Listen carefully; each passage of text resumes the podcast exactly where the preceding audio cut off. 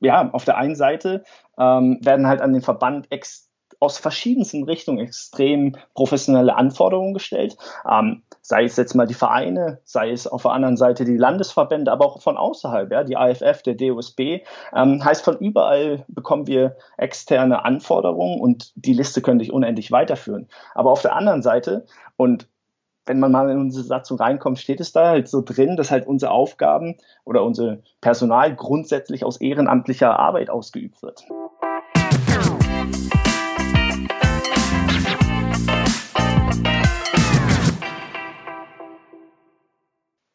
Dobri den, hey, ich springe gleich für Johann mit dem schwedischen Part ein, weil ich bin diesmal in unserem Podcast leider ähm, alleine, beziehungsweise nicht ganz alleine. Ähm, ich habe einen Gast als äh, Vorstandsmitglied dabei, und zwar äh, Frederik Garre. Und warum ist Johann nicht dabei? Johann ist ja Assistent äh, des Bundestrainers und damit wir da jetzt nicht äh, irgendwelche äh, Interessen und äh, Beziehungen anspannen, haben wir gesagt, äh, das Gespräch heute führe ich mal alleine ähm, und äh, ich gehe einmal fließend äh, rüber. Vielen Dank, dass du da bist. Äh, hallo Frederik. Ja, hi, beste Grüße nach Berlin und vielen, vielen Dank für die Einladung. Äh, vielen Dank, dass du dabei bist äh, und dieses Interview mitmachst. Ähm, du bist das erste äh, Vorstandsmitglied, äh, das äh, uns hier Gesellschaft macht.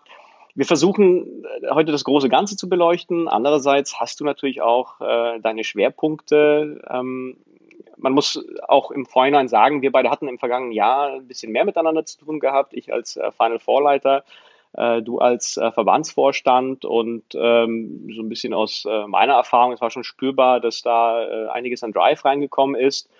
Äh, und deshalb äh, freut es mich, dass wir vielleicht heute einmal durch diese ähm, äh, ganze Skala an, an, Themen äh, in Floorball Deutschland einmal durchwandern können. Ähm, wir tun mal unser Bestes. Vielleicht würde ich damit anfangen ähm, mit deiner Floorball-Biografie. Wie bist du eigentlich äh, hier überhaupt äh, reingeschludert? Ja, also meine, meine erste sportliche Höhepunkt hat quasi im kühlen Nass stattgefunden. Ich komme eigentlich aus dem, aus dem Schwimmsport ähm, und hatte irgendwann, glaube ich, genug Kacheln gezählt und habe mich noch ein bisschen was anderes umgeschaut.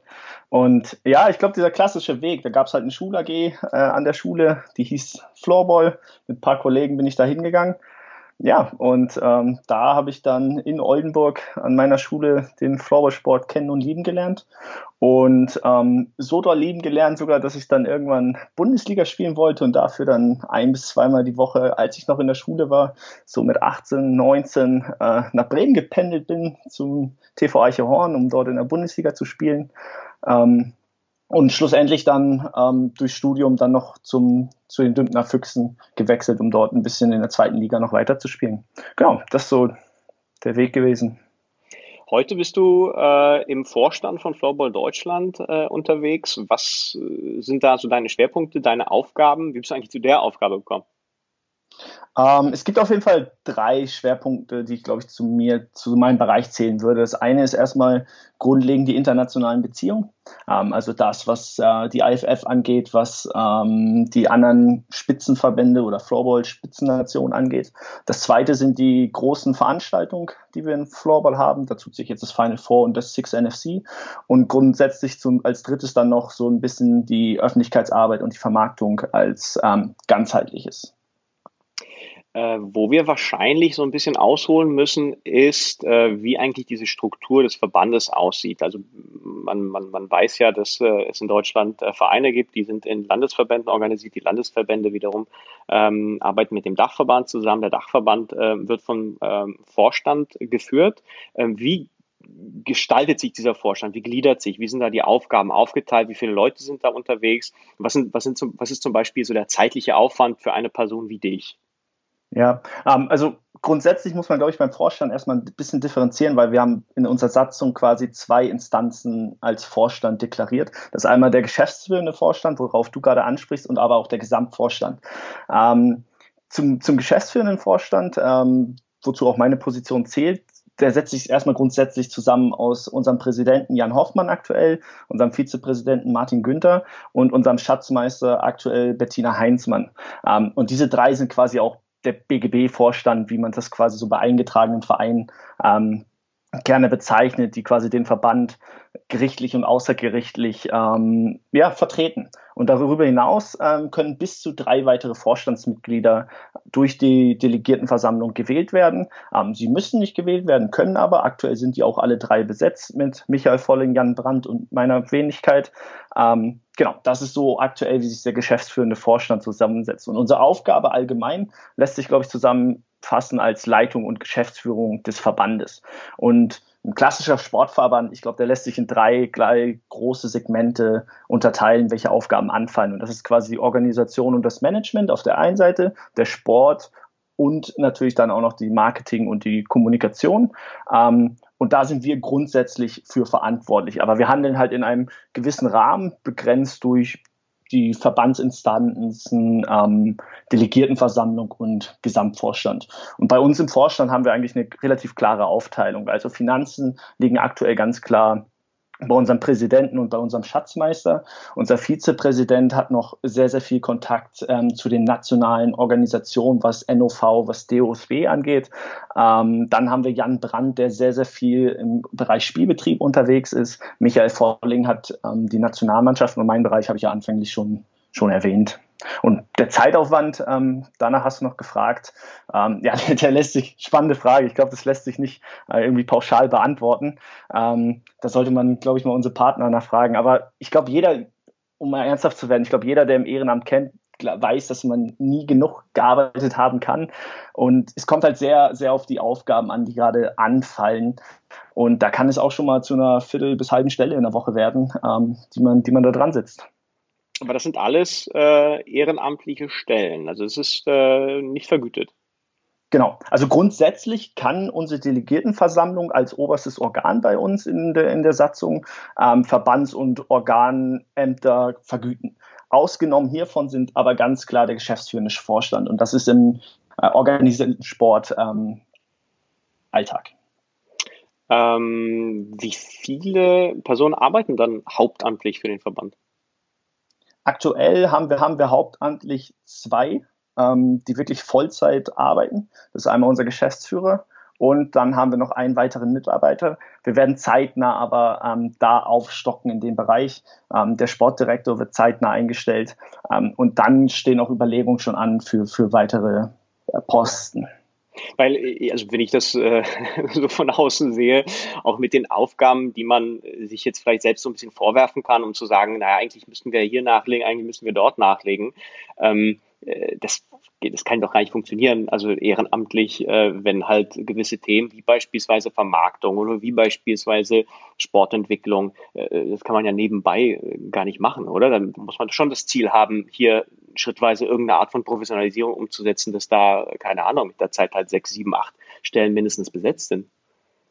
Absolut. Also das ist, das ist halt ein Punkt, den du ansprichst, der, der bei uns auch unter den Nägeln brennt und an dem wir auch dran sind und auch eigentlich unseren, unseren Schwerpunkt reinsetzen. Weil ähm, rein aus dem, aus dem, aus dem Alltag, Alltag meiner Arbeit, ich kriege das oder wir kriegen das ja in unzähligen Gesprächen mit, ähm, dass, dass in der Community so ein bisschen die Stimmung herrscht, so ähm, dass, dass eine Stagnation der, der Weiterentwicklung irgendwie vor, vorliegt. Und ähm, das halt nicht nur seit ein, zwei Jahren, sondern, sondern schon seit längerer Zeit. Und das beruht nämlich genau auf dem Punkt, was du ansprichst. Also ähm, da stellt man sich halt die Frage, woran liegt das? Und das ist, äh, ja, auf der einen Seite ähm, werden halt an den Verband ex aus verschiedensten Richtungen extrem professionelle Anforderungen gestellt. Ähm, sei es jetzt mal die Vereine, sei es auf der anderen Seite die Landesverbände, aber auch von außerhalb, ja, die AFF, der DOSB. Ähm, heißt, von überall bekommen wir externe Anforderungen und die Liste könnte ich unendlich weiterführen. Aber auf der anderen Seite, und wenn man mal in unsere Satzung reinkommt, steht es da halt so drin, dass halt unsere Aufgaben oder unser Personal grundsätzlich aus ehrenamtlicher Arbeit ausgeübt wird. Ähm, und ich glaube, das kann ich mal an dieser Stelle kurz einpflegen. Ein, ein, einen großen Dank an alle, die bei uns in den Kommissionen ehrenamtlich arbeiten und auch darüber hinaus in den Landesverbänden und Vereinen, die quasi äh, die ja auf Ehrenamtsarbeit-Basis quasi unseren, ähm, unseren schönen, schönen Sport weiterentwickeln. Und das ist genau diese Problemstellung, die wir haben, um das abzuschließen. Also auf der einen Seite diese Anforderungen, auf der anderen Seite die Strukturen auf Ehrenamtsbasis. Und da ist ein großer Zwiespalt wo ich dir absolut recht geben muss. Aber ich würde da vielleicht sogar kurz hängen bleiben, weil ich glaube, wahrscheinlich ist es wirklich äh, ein, ein äh, essentieller Bestandteil dessen, halt die Sportart in Deutschland voranzutreiben. Ähm, wenn du das so siehst, dass dort im Grunde äh, Finanzen ja wahrscheinlich erstmal reinkommen müssen, um überhaupt Leute einzustellen, unabhängig jetzt von, von der Struktur der Satzung, man, man kann die Leute ja auf anderen Ebenen dann einstellen. Ähm, woran hakt's dass man das nicht machen kann. Du wirst wahrscheinlich Geld sagen. Und dann würde ich dann gleich heransetzen, wie kommt man an dieses Geld? Genau. Ähm, spannende Frage. Also ich, ich gebe dir da recht. Also Flowball Deutschland hat es, hat es seit Jahren so ein bisschen versäumt. Ähm, na, versäumt ist das falsche Wort, aber es ist auf jeden Fall nicht geschafft, den, den, Ver, den Verband auf nachhaltiges, ähm, auf nachhaltiges Fundament aufzubauen. Und du hast es angesprochen, Geld, ja, das lag zu einem ja, an zurückliegende finanzielle Misswirtschaft, also die lange zurückliegt und an dem der Verband lange Zeit zu knabbern hatte. Also wir konnten lange Zeit einfach nicht investieren, ähm, was wir jetzt schaffen können. Und auf der anderen Seite an, ja, an einem zu geringen, zu geringen Taktgefühl im Bereich, im Bereich des Ehrenamts. Also wir haben es halt lange Zeit nicht geschafft, das Ehrenamt auf die, auf die aktuelle, aktuelle Situation anzupassen. Und das, was wir halt jetzt genau machen, ist ähm, probieren, dieses Fundament zu, zu setzen. Und ohne um zu viele Details zu wegzugreifen ähm, und auch zu veröffentlichen, in, in zwei Wochen wird eine Gesamtvorstandssitzung stattfinden, wo wir ähm, genau dieses Vorstand oder dieses Fundament vorstellen möchten und ähm, dann hoffentlich auch das erste oder die ersten wirklich elementaren Meilensteine auf, unser, auf unserem Fundament umgesetzt werden können. Heißt, da müssten wir leider noch die Gesamtvorstandssitzung abwarten. Äh, okay, das können wir ja auch machen. Ich würde äh, vielleicht bei zwei Sachen trotzdem noch kurz bleiben. Ähm, es gibt ja im Grunde nur wenn ich drüber nachdenke, wahrscheinlich ein oder zwei äh, Wege, um an Finanzen zu kommen. Das eine sind äh, Beiträge, das andere sind äh, Sponsoren. Dazu kommen dann wahrscheinlich auch noch potenzielle Fördermittel, die dann halt Verbände oder äh, Mannschaften dann letztendlich abgreifen können. Ähm, wo liegt im Grunde der Fokus? Weil wir kommen dann vielleicht bei einer der weiteren Fragen nochmal auf dieses Thema Vermarktung und, und, und Sponsoring. Aber wo sieht der Verband das, die, die, die, das größte Potenzial, ich würde mal sagen, kurzfristig? Das liegt eindeutig und da liegt auch absolut unser Fokus drauf und da stecken wir ähm, am meisten Herzblut und Zeit rein, liegt aktuell noch auf den Fördermitteln, ähm, weil Fördermittel für uns erst seit dem Mitglied, äh, Mitgliedschaft beim DOSB wirklich ähm, abgreifbar sind. Ähm, und dort ist einfach noch, können wir Summen kurzfristig generieren, die wir vorher definitiv nicht generieren können. Ähm, langfristig wird dieses, wird dieses Kapital jedoch nicht ausreichen, diese Finanzen nicht ausreichen, um unsere Weiterentwicklung zu gewährleisten. Heißt, mit diesen Geldern, die wir jetzt kurzfristig generieren können, müssen wir gewisse ähm, Bereiche anstreben. Und du hast es gesagt, Vermarktung muss da definitiv in unser Blickpunkt rücken.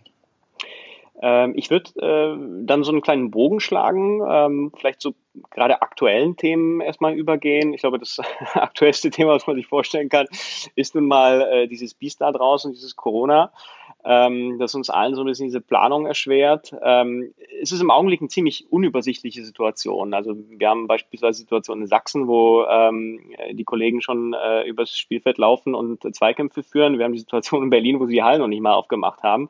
Formell ja, praktisch äh, nur teilweise.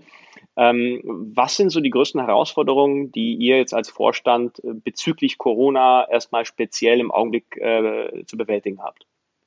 Also grundsätzlich erstmal, das, das erste Problem ist, dass wir die vergangene Saison nicht zu Ende spielen konnten. Ja, heißt, wir haben laut Papier keinen Auf- und keinen Absteiger. Ähm, das ist grundsätzlich erstmal unser erstes Problem, was wir haben. Das zweite Pro Problem ist quasi, dass wir auch als Sport und äh, als ich nenne es jetzt mal als kleiner Sportverband, von der Politik abhängig sind und dort von einem sehr regionalen Spielbetrieb heißt, äh, oder von re sehr regionalen Politik. Sprich, wir müssen hier auf die einzelnen ähm, Rückmeldung aus der Politik warten und quasi unser, unsere Idee anpassen. Um das nicht machen zu müssen, gehen wir jetzt quasi andersrum an die Sache heran. Heißt, wir entwickeln gerade einen Plan A.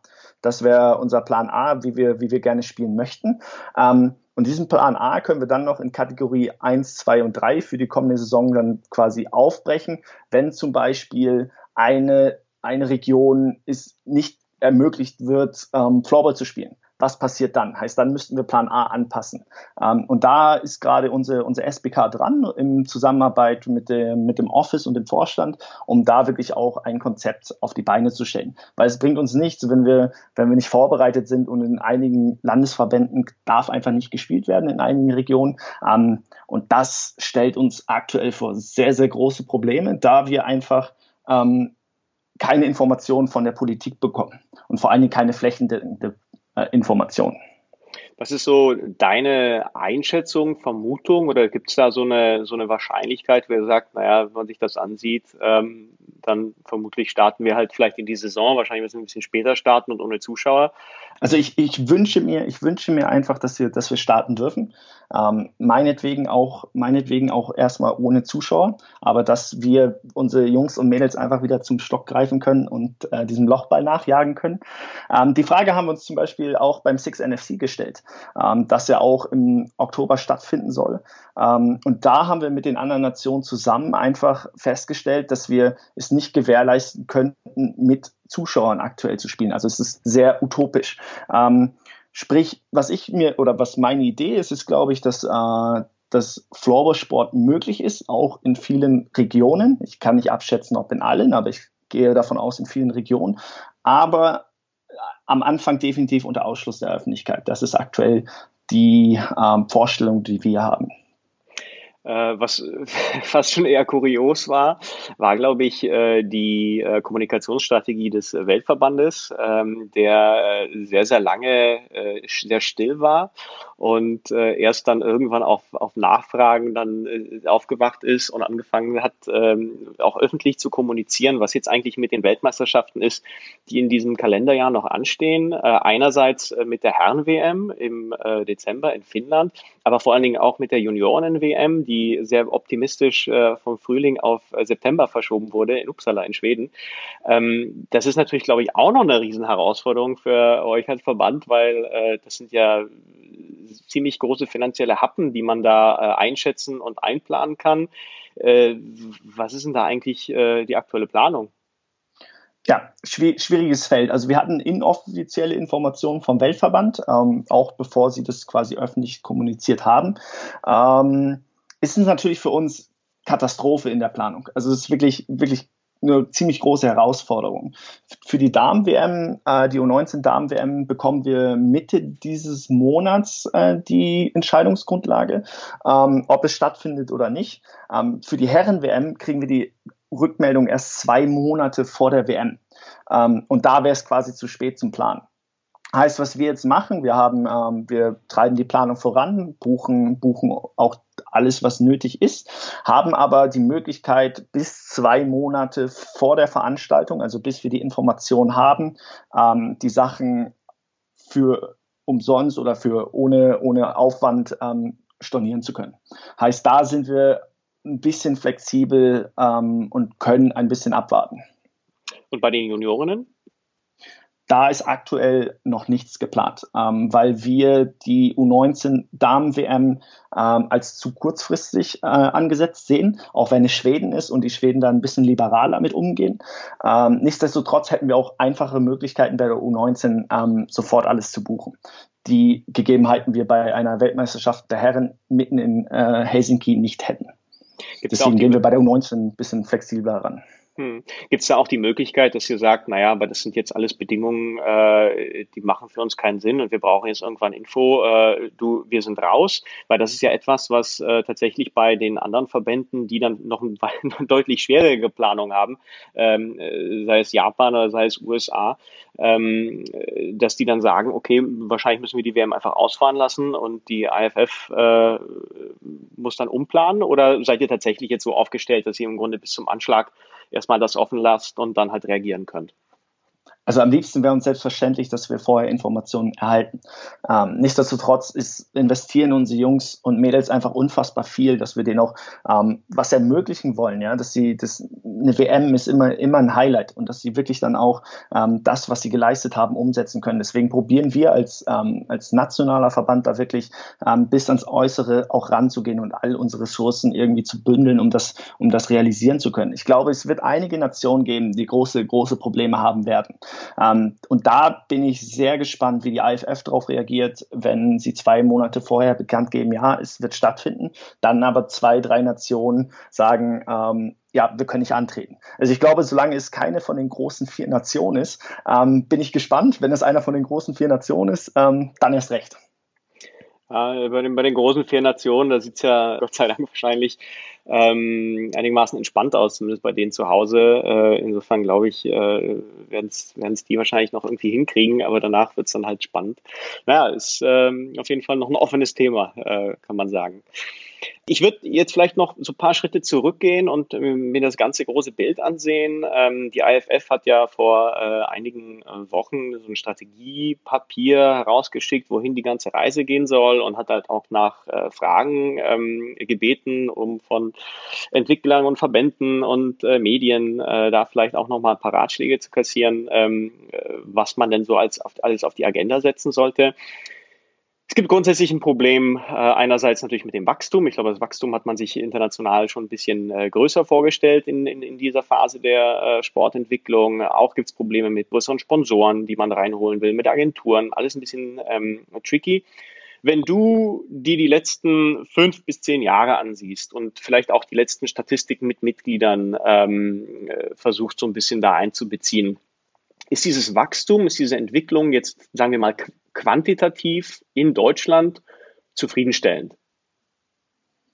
Also wir haben, wenn man, wenn man sich unser Wachstum anschaut, ähm, und das kann man relativ einfach nachvollziehen, nachdem wir mit der, nachdem wir beim DOSB Mitglied geworden sind, haben wir, haben wir ein Wachstum in Deutschland, was sich bewegt zwischen zwei bis acht Prozent pro Jahr. Ähm, das ist erstmal grundsätzlich positiv, dass wir, dass wir wirklich jährlich Zuwachs haben. Ähm, ich glaube, ich glaube, wo wir, wo wir wirklich noch, ähm, beziehungsweise wo wir uns auch selbstkritisch ein bisschen, bisschen begutachten müssen, ist natürlich, ähm, dass die Zahl selbstverständlich ein bisschen höher sein könnte. Ähm, denn ich glaube, ein bisschen mehr Mitglieder würde, würde einige Sachen ähm, auch deutlich vereinfachen. Also da grundsätzlich erstmal positiv, dass wir wachsen. Ähm, es gibt viele Verbände, in denen das nicht mehr der Fall ist, die auch zwischendurch Jahre dabei haben, wo sie einen enormen Einbruch haben. Ähm, aber grundsätzlich könnte die Zahl definitiv noch ein bisschen höher liegen. Was sind so die Potenziale oder so die Kategorien, wo man sagt, okay, da haben wir relativ einfachen Zugang vielleicht zu neuen äh, Zielgruppen oder welche Maßnahmen könnten dazu führen, dass die Sportart dann doch kurz- bis mittelfristig wieder noch ein bisschen mehr Tempo bekommt? Ich glaube, das, das sind die zwei typischen Herangehensweisen. Also ich glaube, auf der einen Seite müssen wir als, als Dachverband ähm, den, den Spitzensport fördern ähm, und auch salonfähig machen, um ähm, ihn transparent nach draußen bringen zu können, ja, und anschaulich nach draußen bringen zu können, in die, in die Wohnzimmer oder in die, in die Zeitung, ähm, dass man da was machen kann. Auf der anderen Seite sind wir natürlich auch, wir sind im Föderalismus und sind wir auf die, auf die Breite angewiesen und auf die, auf die, mit auf die Zuarbeit von den, von den Landesverbänden. Ähm, und dass man da halt ein gemeinsames Konzept entwickelt mit den Landesverbänden zusammen, äh, wie man äh, an die Schulen rankommt, als ein Beispiel. Ähm, und die Schu Schüler quasi von dem Floorballsport äh, überzeugen kann. Ich finde es nämlich äh, eine ziemlich kuriose Geschichte, dass äh, du in Deutschland, ich glaube, wie viel hast du? Irgendwas über 30.000 Schulen. Ähm, und es ist ja tatsächlich so, dass fast in jeder Schule so ein Floorball-Set irgendwo im Schrank liegt. Die Lehrer denken meistens, sie spielen irgendwie Plastikhockey. Ähm, und das ist ja schon etwas, was da irgendwie sch schlummert. Ähm, und äh, es ist interessant, dass es äh, dann doch so schwierig ist, das zu wecken, wenn man schon diesen Schritt gemacht hat.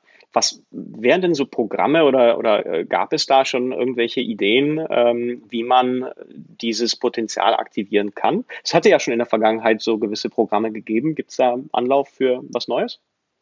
Ähm, aktuell, also wir, wir sind im konstruktiven Austausch mit den Landesverbänden und da müssen wir einfach gemeinsam an einem, an einem Strang ziehen. Also ich, mir sind auch einige Programme bekannt, zum Beispiel aus NRW, das, ähm, ich weiß nicht genau, wie es hieß, das 2000-Programm und die haben es zum Beispiel probiert, Anreizsysteme der Vereine äh, über, oder Anreizsysteme für Vereine zu schaffen. Ähm, um die quasi zu unterstützen, wenn sie eine gewisse Anzahl an Schul-AGs auf die Beine stellen können in ihrem Umfeld. Ähm, das sind natürlich äh, Anreize, die, die wir definitiv im Hinterkopf behalten sollten bei, bei solchen Strategien.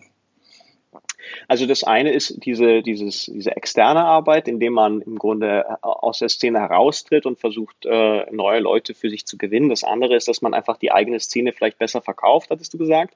Ähm, da würde ich jetzt vielleicht äh, eine Weile bleiben. Ähm, das bezieht sich überwiegend einerseits auf das Thema Öffentlichkeitsarbeit, andererseits auch auf das Thema Vermarktung.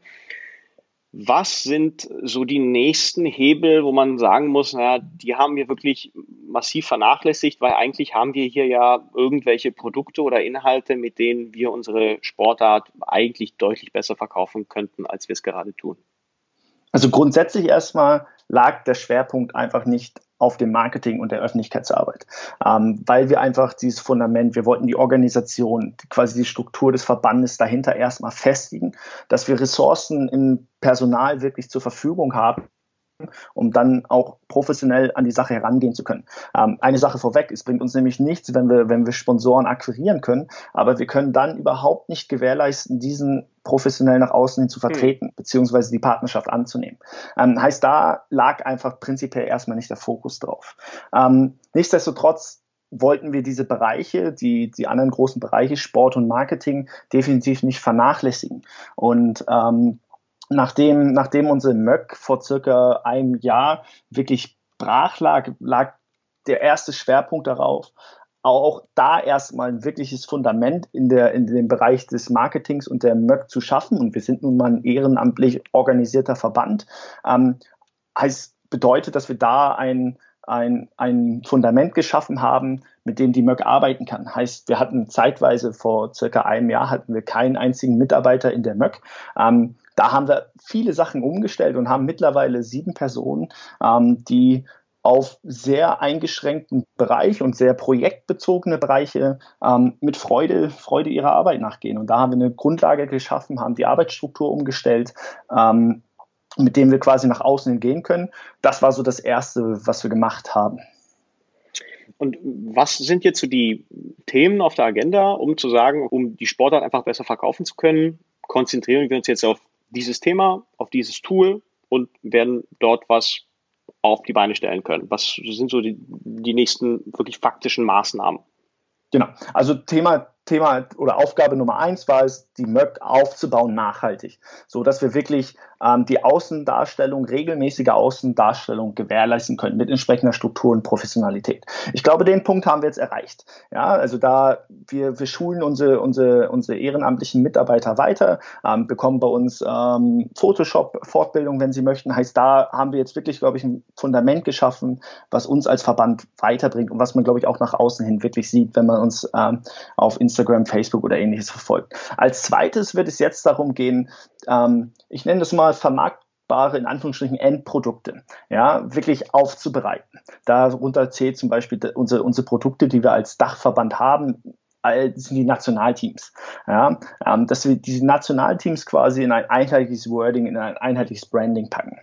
Das gleiche haben wir, das gleiche haben wir bei der Bundesliga. Ja, dass wir da, ähm, um wirklich auch in die Vermarktung gehen zu können, einen flächendeckenden Livestream anbieten können. Und da sind wir auch wirklich auf die, auf die Vereine mit angewiesen. Es gibt zum Beispiel bei uns in der Satzung ein, ein Organ integriert, was der Bundesliga-Rat ist. Und dort ist in der Satzung ganz klar aufge, aufgeschrieben, dass die, der Bundesliga-Rat den Verband bei der Vermarktung unterstützt. Ähm, und da haben wir jetzt zum Beispiel, weil da lange Zeit nichts passiert ist, auch vom Verbandsseite nichts passiert ist, haben wir vom Verband nochmal einen Anstoß gegeben, gesagt, ey, ähm, wir holen jetzt zunächst erstmal die Vereine der ersten Bundesliga an einen Tisch und diskutieren ähm, die Möglichkeiten eines flächendeckenden Livestreams, um darauf aufbauen, quasi ein Konzept zu entwickeln. Und dann als drittes, und das ist uns vollkommen bewusst, ähm, für, für die professionelle Vermarktung ähm, bedarf es grundsätzlicher Marketinghandbücher. Es bedarf geeigneter Plattformen, um, ähm, um die Endprodukte in Anführungsstrichen wirklich auch ähm, darstellen zu können. Und da hängen wir noch sehr, sehr weit hinterher. Heißt, sobald wir in dem ersten Bereich investiert haben und eine Struktur geschaffen haben mit Hauptamtlichkeit, dann werden wir definitiv weitere Schritte gehen, um uns in der Vermarktung, die uns ja am Ende dann noch Gelder generieren wird, ähm, ja, einfach die nächsten Schritte gehen. Äh, du hast es ja angesprochen, also die Bundesliga ist tatsächlich ein Trauerspiel über Jahre hinweg gewesen und äh, ein sehr loses Gebilde, wo im Grunde jeder Verein irgendwie so seinen Beitrag leistet, aber die Liga als solches im Grunde nur ähm, so ein, so ein Statistikmonster ist, weil äh, sie im Grunde wirklich keinen gemeinsamen Nenner hat. Ähm, aber das scheint sich ja tatsächlich zu verbessern. Ich war ja dabei, als jetzt im, in den letzten Wochen und Monaten da diese ähm, äh, Konferenzen stattfanden und mit Sicherheit ist das ein super Anfang. Ähm, du hattest auch diesen Begriff äh, Bundesliga-Rat angesprochen. Ich glaube, das ist ein äh, sehr gutes Stichwort. Welche Aufgaben oder welche Verantwortung denkst du, erwarten die Vereine in den nächsten ein bis zwei Jahren? Was sind so Sachen oder Aufgaben, die vielleicht bis jetzt gar nicht so sehr auf der Agenda stehen mussten, aber dann wahrscheinlich dann doch geleistet werden müssen, um äh, daran zu partizipieren, dass die Bundesliga tatsächlich auch ordentlich vermarktet werden kann? Ähm, das, wird, das wird die Arbeit vor Ort in den Hallen sein. Ähm, also wir können uns als Dachverband und müssen auch uns um die, um die Grundlagen kümmern. Äh, wir müssen den, den Rahmen vorgeben, die Plattform vorgeben, ähm, wo Livestream zum Beispiel gestreamt werden kann. Aber die tägliche Arbeit dann am Ende in der Umsetzung in der Hallen, also in der Produktion der, der Spiele, ist wirklich dann quasi auf Kassette zu haben, um es dann abspielen zu können.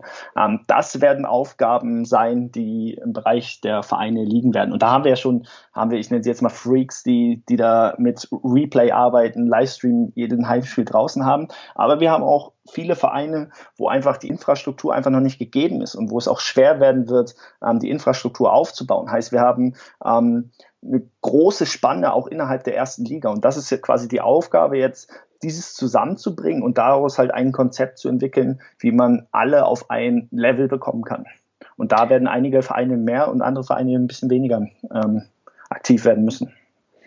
Äh, gerade dieses Instrument oder dieses Organ des Bundesligarats ist ja eigentlich etwas sehr Wichtiges, weil das ja die äh, Gemeinschaft der Vereine an sich darstellt.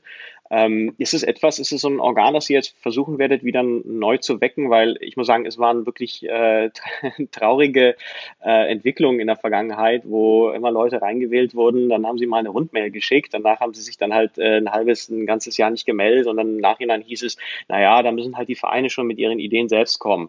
Ähm, da braucht es mit Sicherheit irgendeine Art von Motivation oder Koordination vom Dach, Dachverband, weil offensichtlich äh, anders funktioniert es nicht. Äh, das haben wir ja erlebt. Wird es dahin gehen? dahingehend irgendwelche neuen Impulse geben? Also da, da sind wir dran. Also wir, wir diskutieren die ganze Zeit, weil ähm, gerade das Bundesliga-Rat als Instanz der Bundesliga-Konferenz. Also sie vertritt quasi alle Bundesligisten, die bei uns ähm, aktiv sind. Und das ist für uns einfach ein konstruktiver Beitrag, der uns einfach auch in der Vereins- und Verbandsentwicklung weiterbringen kann.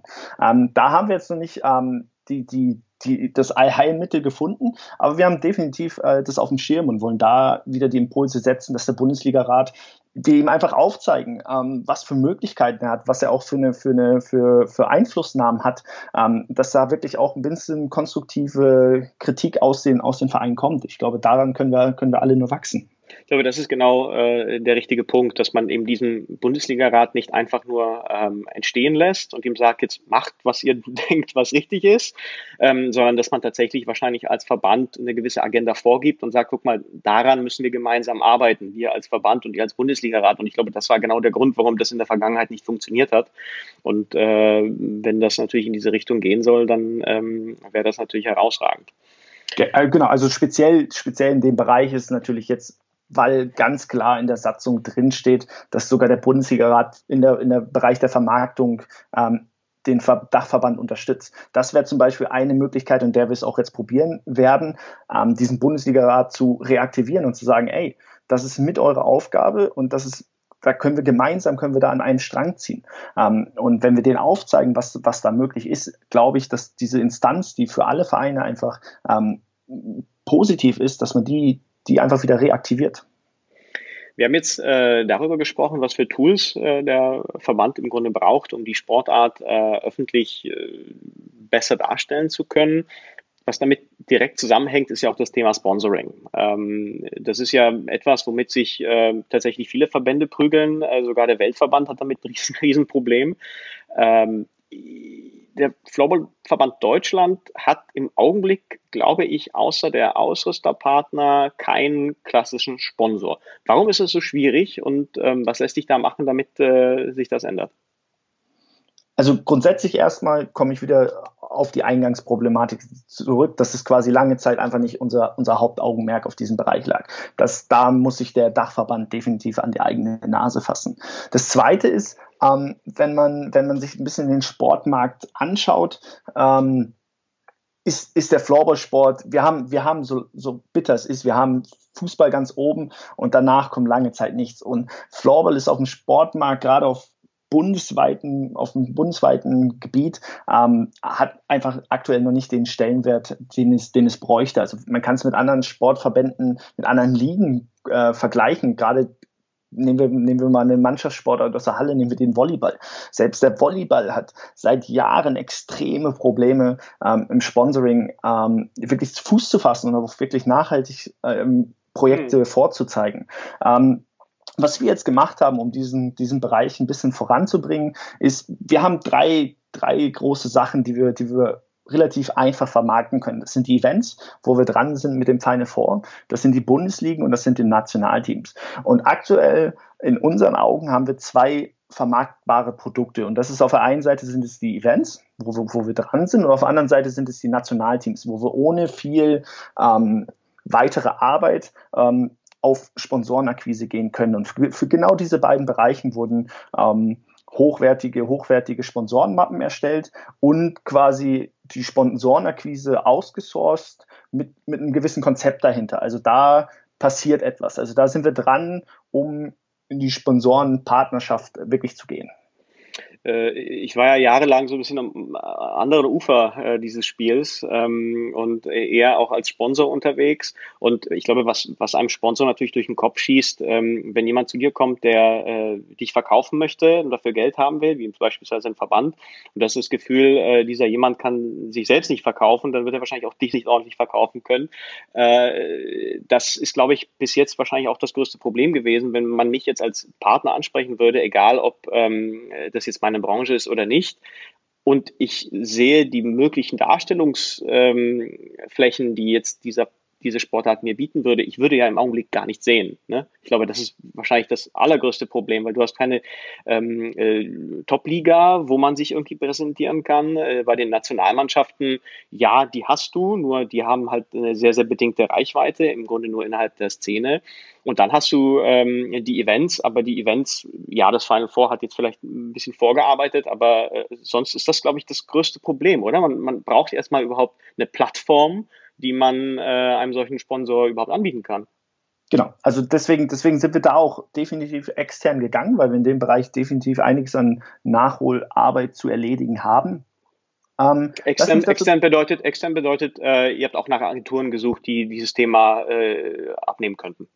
Genau, also wir haben, wir haben zwei Agenturen in dem Bereich, mit denen wir jetzt zusammenarbeiten und dahinter stehen zwei Konzepte. Ähm, wie gesagt, die Bundesliga, in dem Bereich sind wir, sind wir noch in den Kinderschuhen, da fehlt einfach einige Bereiche immer Livestream, ähm, das wirklich in einem Format zu verpacken, da fehlt noch einiges. Ähm, bei Nationalteams zum Beispiel ist unser grobes Konzept dahinter, du hast es angesprochen, eigentlich die Reichweite ist innerhalb nur der, der, der Szene.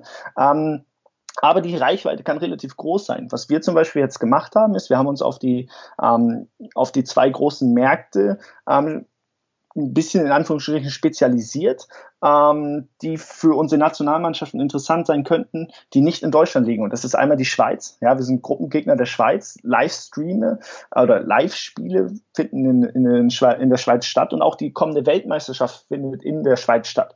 Heißt dort im Vergleich zu der Schweizer Nationalmannschaft bieten wir eine, eine Brustfläche an, die live im TV zu sehen sein wird mit hoher Wahrscheinlichkeit, die aber ein Vielfaches geringer ist als in der Schweiz oder ähnliches. Also das ist so ein bisschen jetzt ähm, so ein bisschen aus der Not geboren, um da vielleicht kurzfristig auch im Hinblick auf Finnland und auf die Damen, kommende Damen-WM in Schweden ähm, quasi was zu generieren. Auf der anderen Seite steht auch noch ein zweites Konzept dahinter. Sprich, wir haben jetzt zwei Agenturen, mit denen wir zusammenarbeiten. Ähm, und sollte eine der beiden Agenturen erfolgreich sein, dann sind automatisch mit diesen, mit diesen zu, mit dieser Zusammenarbeit Folgeprojekte verbunden. Ja, dass wir wirklich einem, einem einem Sponsor, einem Partner auch wirklich die Professionalität gewährleisten können. Heißt, mit den Geldern, die wir generieren, werden sofort mit diesen Agenturen ähm, die Plattform errichtet, wie die Homepage und ähnliches. Ähm, heißt, da sind zwei, zwei Konzepte dahinter, ähm, mit denen wir jetzt fahren und hoffen, aufgrund von Corona hat, das die ganze Lage noch mal ein bisschen zugespitzt. Ähm, die ganzen Unternehmen haben andere Sorgen, als jetzt einen Floorball-Verband zu unterstützen. Mhm. Aber nichtsdestotrotz hoffen wir einfach ähm, mit diesen Agenturen und mit diesen beiden Konzepten dahinter ähm, auch kurzfristig ähm, einen Weg aus oder eine Lösung zu finden. Ich glaube, du hast gerade äh, das eine Wort genannt, Website. Ähm, die, die, die Seite des Dachverbandes ähm, ist wahrscheinlich auch äh, so ein kleines Wehwehchen, das man äh, schon eine längere Zeit vor sich herschiebt, oder? Absolut. Also ähm, ich würde ungern Leute auf unsere Web Website lenken. Ähm, das, dessen Problem sind wir uns bewusst. Ähm, auch da wieder, also es ist halt, wir können jetzt einen Relaunch machen, wir können die Gelder investieren. Ähm, es bringt uns aber nichts, wenn wir dann den Relaunch gemacht haben und trotzdem dann kein Personal haben, die diese Seite mit Inhalt füttert. Heißt, da gehen wir auch wirklich einen Schritt zu sagen, zurück warten ab, was in zwei Wochen passiert, ähm, investieren ein bisschen in das Fundament und sobald da was vorliegt, also bevor, sobald finanzielle Mittel darüber hinaus vorliegen, wird das das Erste sein, was wir jetzt angehen werden. Weil das ist äh, selbstkritisch definitiv ähm, eine Katastrophe. Das ist, das ist, halt eine Visitenkarte, ne? Die ist dann halt, äh, die will man da nicht überreichen. Ähm, gibt es Beispiele in der Sportwelt, sei es jetzt innerhalb Deutschlands oder außerhalb, wo du sagen würdest, das sind eigentlich ganz nette Cases, daran kann man sich inspirieren und in gewissen Themen wollen wir vielleicht ähnliche Wege gehen? Also was, was wir halt machen, ist erstmal, das, was wir auch lange Zeit vernachlässigt haben als Beispiele aus dem, aus dem Ausland, ist, dass wir einfach wir haben, wir haben vier große Floorball-Nationen und das, was wir jetzt aktuell machen, ist wirklich, dass wir auch das Know-how von diesen großen Floorball-Nationen ähm, ja, mit, mit abgreifen. Also wir haben, wir haben, daraus ist unter anderem mit dem tschechischen Verband eine sehr, sehr intensive Zusammenarbeit entstanden, von denen wir einfach unfassbar viel lernen können. Und gerade die Tschechen haben sich im Bereich Vermarktung und ähm, Öffentlichkeitsarbeit relativ gut dargestellt. Hm. Ähm, und das sind einfach Sachen, wo wir jetzt, wo wir jetzt daraus lernen können. Ähm, um das ein kleiner Side-Effekt, ähm, da mit den Tschechen zum Beispiel federführend durch die Tschechen äh, initiiert. Ähm, haben wir zum Beispiel jetzt ein, ein Projekt eingereicht bei der EU-Kommission, ähm, was die Tschechen quasi als Weiterentwicklung der benachbarten, benachbarten Floorball-Nationen nutzen wollen. Und da sind wir sehr, sehr intensiv mit dabei. Und wenn die Gelder von der EU-Kommission ge äh, genehmigt werden, dann ist, sind es für uns Möglichkeiten, um einfach diesen Erfahrungsaustausch aus dem Ausland, speziell in diesem Fall aus Tschechien, einfach noch, noch weiter zu intensivieren. Ähm, wir hatten im äh, Podcast mit ähm, Martin Brückner kurz diesen Begriff äh, Strategie oder Leitfaden gehabt. Gibt es Ansätze oder gibt es sogar den Bedarf, vielleicht wirklich eine Strategie zu formulieren, an der sich der Verband selbst, an der sich die Szene selbst für eine gewisse Zeit auch wirklich messen kann, so dass man sagen kann, ja, wir wollen ja 2025 äh, 20.000 Mitglieder haben oder? Wir wollen in den und den Regionen nochmal dazu äh, kommen, wir wollen strukturell wachsen, wir wollen mit externen Schiedsrichtern und so weiter und so fort. Aber dass man tatsächlich diese diese kleinen Milestones einfach wirklich formuliert und eine gemeinsame einen gemeinsamen Weg, eine gemeinsame Karte beschreitet? Gibt es so einen, so einen Plan, so einen Leitfaden auch zu formulieren? Also, also ich kann dich beruhigen, die, die Meilensteine gibt es. Ähm, aber ich, ich, ich, ich gebe dir recht. Also wir hatten lange Zeit, war quasi die Strategie oder das Ziel, worauf wir hingearbeitet haben, einfach der DOSB-Mitglied oder die Mitgliedschaft. Ähm, und danach, ich bin erst danach dazugekommen zu, zur Arbeit in dem geschäftsführenden Vorstand. Ähm, als ich das erste Mal gewählt worden bin, haben wir die Community gefragt, haben die Möglichkeit gegeben ähm, und gesagt so, ey, was, was machen wir jetzt? Und da ist relativ wenig Rückmeldung gekommen. Ähm, das wäre vielleicht nochmal eine Möglichkeit, um einfach auch die Community mitzunehmen. Ähm, nichtsdestotrotz hat genau das stattgefunden und da komme ich wieder zurück auf das Projekt mit den Tschechen. Ähm, die Tschechen sind einfach uns, äh, die haben ein kleines, kleines Unternehmen, ich, ich weiß nicht, wie viele Mitarbeiter die in der Geschäftsstelle haben, aber es sind, lass es mal um die 40 sein. Und da sind zum Beispiel auch sehr, sehr erfahrene Projektmanager. Und ähm, mit einer dieser, mit einer dieser Mitarbeiterinnen haben wir es zum Beispiel ähm, einmal unseren kompletten Verband analysiert. Also das, was du sagst, diese Meilensteine, verschiedene Meilensteine in die einzelnen Bereiche, wirklich im Bereich oder im Bereich Sport, im Bereich Marketing, ähm, haben wir klar formuliert. Also es gibt, es gibt wirklich eine Liste, ähm, indem wir, indem wir die einzelnen Meilensteine wirklich aufgelistet haben. Wir haben eine Strategie, um uns erstmal aufs Organisatorische zu, zu fokussieren, aber wir haben, und da gebe ich dir recht, und deswegen hat Martin das auch vermutlich nicht, ähm, nicht wahrgenommen, weil er es einfach nicht wahrnehmen kann. Es gibt nichts Öffentliches. Und da müssen wir uns ein bisschen an die eigene Nase fassen. Wir haben die Arbeit gemacht und müssen das eigentlich nur noch transparent nach außen bringen. Ähm, heißt, da gibt es, das Dokument gibt es. Äh, weil das ist ja theoretisch wirklich etwas sehr Inspiratives. Also das kann ja dieser, dieser große gemeinsame Nenner einer Szene sein, um sich darauf zu verständigen, ähm, das sind unsere Ziele und äh, daran müssen wir uns alle, die jetzt versuchen halt dieses, ähm, diesen, diesen Karren Floorball nach vorne zu äh, pushen, äh, darauf wollen wir uns halt konzentrieren. Insofern ist es, glaube ich, sehr, sehr wichtig, dass äh, so etwas öffentlich ist und dass es dann letztendlich nicht, ein, nicht nur sich auf den Dachverband bezieht, sondern dass es halt ein gemeinsames Ziel ist. Ähm, genau, also da sind wir, da sind wir sowieso abhängig von den Landesverbänden, weil bei uns langfristige Entscheidungen eh von, vom Gesamtvorstand und da ist nun mal auch, ähm, da ist der Bundesliga-Rat mit drin, da sind die Landesverbände mit drin, ähm, abgesegnet werden müssen. Heißt, da ist es eh zwingend erforderlich, langfristige Ziele quasi gemeinsam zu, zu benennen. Ähm, und da, da müssen wir rangehen. Also wie gesagt, in zwei Wochen findet die, die nächste Gesamtvorstandssitzung statt, wo genau das auch der Fall sein wird. Grundlage ist der Haushaltsplan.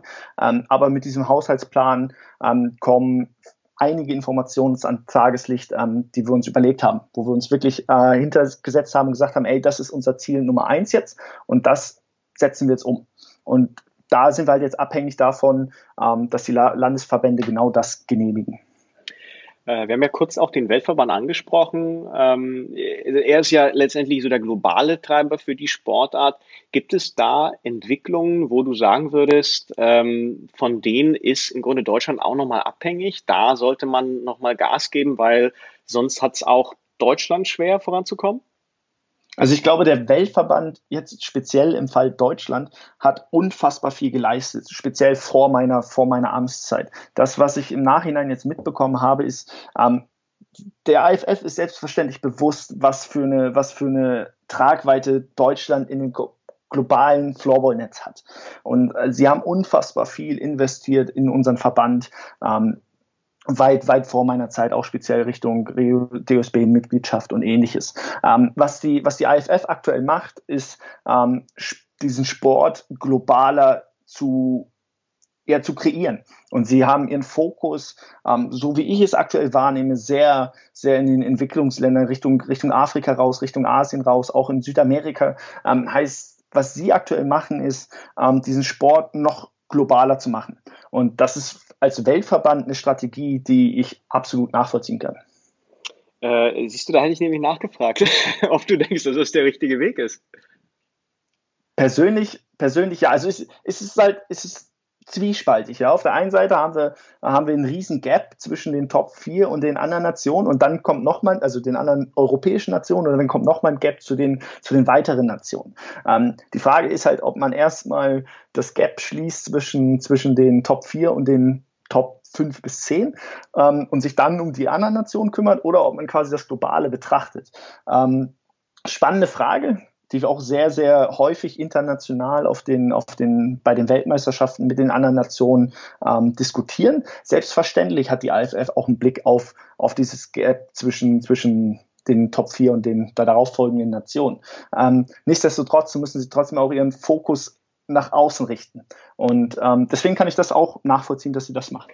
Weil äh, ich, ich hätte jetzt, äh, ich würde jetzt keine äh, neue Kategorie öffnen, weil ich glaube, das wäre dann für einen, noch einen extra Podcast. Aber ich glaube schon, dass die IFF äh, wirklich sehr, sehr schwache Selbstvermarktung betreibt. Also das, was man eigentlich schon hat, also das an Material, an Content, an Identifikation, an, an Geschichten, die man eigentlich erzählen kann, die sind für eine innovative Sportart, so wie wir es eigentlich sein wollen, glaube ich, vom Weltverband im Augenblick nicht besonders gut verkauft.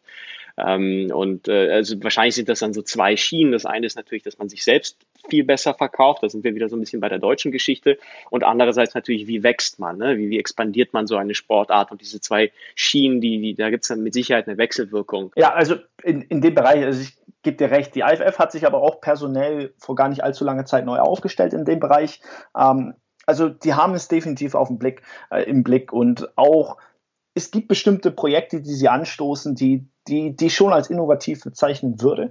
Ähm, aber wie es halt so ist, ich glaube, es geht, geht immer mehr und ähm, vielleicht auch gerade in dem Bereich ähm, könnte, könnte die IFF ähm, noch ein oder ein wenig zulegen, ja. Äh, ich würde langsam zum Schluss kommen. Ähm, bevor ich noch so ein paar kleine Fragen nachlege, wenn du dir so drei Sachen für die kommende Saison wünschen könntest, also für, sagen wir mal, so 2021, ähm, was wäre das? Also ich glaube grundsätzlich erstmal, dass alle Kids, alle Erwachsenen wieder uneingeschränkt zu ihren Stöcken greifen können und dem Lochball folgen können, ähm, nachjagen können. Ich glaube, das wäre so Ziel Nummer eins. Ähm, das zweite Ziel ist, dass wir ja, einfach die Ziele, die wir uns gesetzt haben, als geschäftsführender Vorstand auch wirklich umsetzen können. Ähm, wirklich äh, unser, unser Hauptamt, die alltägliche Arbeit äh, vernünftig abarbeiten kann mit den gewissen Strukturen dahinter. Ich glaube, das würde ich so als Ziel zwei oder Wunsch zwei. Und als drittes, ja, warum nicht? Ähm, Teilnahme, Teilnahme an den World Games. Ähm, auch das wäre für uns, glaube ich, nochmal ein riesen, riesen Schritt. Ähm, gerade auf dem Floorball auf, die, auf, die, auf den Markt zu bringen und ähm, auch finanziell sind es für uns dann ganz, ganz andere Möglichkeiten, an Fördergelder zu kommen. Ähm, das wäre Wunsch, Wunsch Nummer drei, ja. Das so ein bisschen zu erklären, das hängt ja auch dann mit der Platzierung bei der WM zusammen, oder? Genau. Ähm, die Top 5 qualifizieren sich für die World Games, glaube ich. Ähm, da ist nicht ganz mein Gebiet, da musst du Michael fragen, der bei uns für die Nationalmannschaften zuständig ist. Ähm, aber ich glaube, aktuell sind es die Top 5. Ich glaube, es sind auch noch so regionale ähm, Platzierungen. Ich glaube, letztes Mal mussten wir dann irgendwie Polen, Deutschland, äh, nochmal Europa und nicht Europa dabei. Es ist eine ziemlich komplexe, glaube ich, Struktur, aber äh, ja, genau. Ähm, dann würde ich äh, mit äh, ein paar Fragen noch schließen. Wir haben, glaube ich, äh, bei ähm, Instagram haben wir ein paar Fragen äh, stellen lassen. Mittlerweile, glaube ich, haben wir fast alle äh, verbaut in die bisherigen äh, Themen drei fehlen noch. Ähm, die erste ist, warum gibt es in Deutschland eigentlich so wenig Jugendturniere? Also das ist einerseits ein Thema für den Sommer, andererseits auch, glaube ich, generell für den Spielplan. Woran liegt das? Ähm, spannende Frage. Also grundsätzlich ist der Fokus liegt bei uns natürlich mit auf der Jugend. Bei uns gibt es die ganzen Jugend-DMs. Ähm, bei uns ist es im Bundesverband, und da muss ich vom Bundesverband erstmal sprechen, ähm, der Fokus wirklich auf dem, in Anführungsstrichen, Spitzensport. Ähm, alles, was darunter geht, liegt eher auf regionaler Basis und dann bei den Landesverbänden. Ähm, ich kann dir grundsätzlich aktuell gar nicht sagen. Also bei uns, ja, da fehlt Aber mir, da, da, würde ich, da, da würde ich vielleicht, da würde ich vielleicht anschließen, weil das wäre ja theoretisch auch nochmal ein Gedanke, um gerade diesen Jugendwettbewerb nochmal zu äh, stärken. Es gibt ja in Deutschland tatsächlich keine bundesweite Nachwuchsliga, also für U21, U19-Bereich, äh, nicht einmal irgendeine Art von ähm, Turnierstruktur. Äh, ja, man könnte sagen, äh, es gibt die U17-Trophy, aber das ist ja dann schon ein Auswahlwettbewerb. Ähm, aber so eine Liga ähm, gibt's nicht. Ich glaube, das ist schon etwas, was ähm, gerade in der Entwicklung der Spieler fehlt, weil einerseits haben sie ja entweder nur den Nachwuchswettbewerb oder sie haben halt irgendwelche Regionalligen und dann haben sie sofort äh, die Bundesliga, wenn sie dann äh, höheres Niveau erreichen wollen. Diesen, diesen Nachwuchs-Zwischenschritt gibt's im Grunde nicht. Der wäre eigentlich schon wichtig, oder? Ich glaube, aktuell wäre es wäre es relativ schwierig für die Vereine genau das realisieren zu können. Also ähm, wir könnten, wir könnten den Schritt gehen, aber ich glaube, da würden uns die Vereine relativ schnell aufs Dach steigen, ähm, ohne uns jetzt mit denen direkt darüber ausgetauscht zu haben. Aber die, die finanziellen Aufwendungen, die, die Organisation mhm. dahinter ist, glaube ich, äh, aktuell noch relativ schwer umzusetzen. Hm. Ähm, auf den ersten Blick. Also das wäre definitiv auch eine Thematik, die man, die man mitnehmen kann und gerade auch mit dem Bundesliga-Rat ähm, die nun Vertreter der Bundesligen sind oder auch darunter, wie auch immer man das staffelt, ähm, diskutiert. Also langfristige Jugend bundesweite Ligen sind natürlich ein, ein Traum. Äh, nächste Frage. Sollte der äh, Vorstand des Dachverbandes äh, Spiele pfeifen? Aktuell haben wir im Vorstand sind wir sechs. Davon sind, lass mich mal schnell durchzählen. Ja, äh, fünf Bundesliga-Schiedsrichter. Ähm, also ja, also eine, eine, eine interessante Frage. Also persönlich in den aktuellen, es macht uns einfach unfassbar viel Spaß und es ist für uns die Möglichkeit, noch direkt äh, an der Basis mit dabei zu sein ja, wirklich das, das Feeling des Floorball-Sportes mitzuerleben. Ähm, wir opfern relativ viel und das ist quasi so eine Möglichkeit ähm, für uns, da, da weiterzugehen.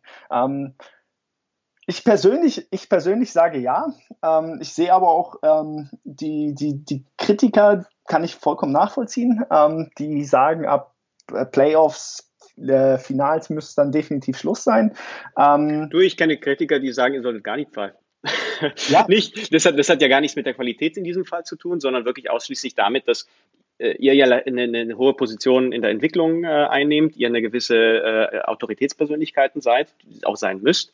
Und wenn dann halt ein Spiel theoretisch schief geht, dann äh, kommt es natürlich zu Konfliktsituationen, die man vielleicht nicht zwischen der Führung eines Dachverbandes und äh, Spielern oder Trainern eigentlich haben will. Also da ist ein bisschen zu differenzieren. Also wir haben eine Judikative, die dafür dann zuständig wäre, wenn irgendwas schief läuft.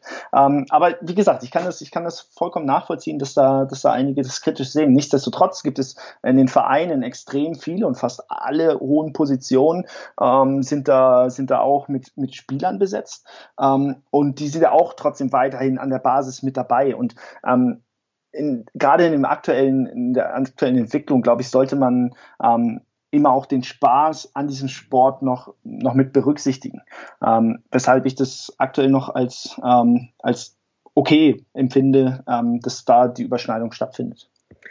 Äh, dann schließen wir mit der aller, allerwichtigsten Frage, die uns über Instagram erreicht hat, und zwar das Geheimnis äh, deines gesunden, flauschigen Barts. Wie kann es denn sein, dass so eine Frage kommt? Aus dem ähm, Norden, die kam aus dem Norden. Kam aus dem Norden, ja. Äh, die Holzfäller. Ähm, nee, äh, ich glaube, das ist einfach äh, das Bartöl. Das, das richtige Bartöl. Äh, ich bin Bartöl. Da, ja, ich glaube, das ist, äh, das ist die Lösung dieser Frage. Frederik, ich bedanke mich wirklich vielmals. Ich weiß, äh, es ist ein unglaublich großes Pensum an Themen und äh, ich glaube, gerade jetzt ist die Sportart tatsächlich wahrscheinlich in der kompliziertesten und anstrengendsten Phase, weil man eben noch zwischen diesem Amateurbereich und mit diesen Amateurressourcen arbeitet und eigentlich schon diesen professionellen Anspruch an sich richtet und vor allem dieser professionelle Anspruch kommt auch aus der Szene heraus. Deshalb ist es ähm, äh, wirklich, wirklich äh, ein Riesenbrocken und äh, ich ziehe den Hut und ich bedanke mich für, für, für deine Arbeit, auch für die Arbeit äh, deiner Kollegen. Ähm, habt feste Nerven, ihr müsst sie haben, es geht nicht anders. Äh, wir alle müssen kritisch nachfragen und äh, wir sind aber dann im Nachzug auch dankbar für die Arbeit, die ihr leistet. Insofern äh, danke dafür und auch danke fürs Gespräch. Ja, besten Dank. Ich glaube, der konstruktive, konstruktive Getrieb kann uns einfach gemeinsam weiterbringen. Besten Dank. Danke. Tschüss.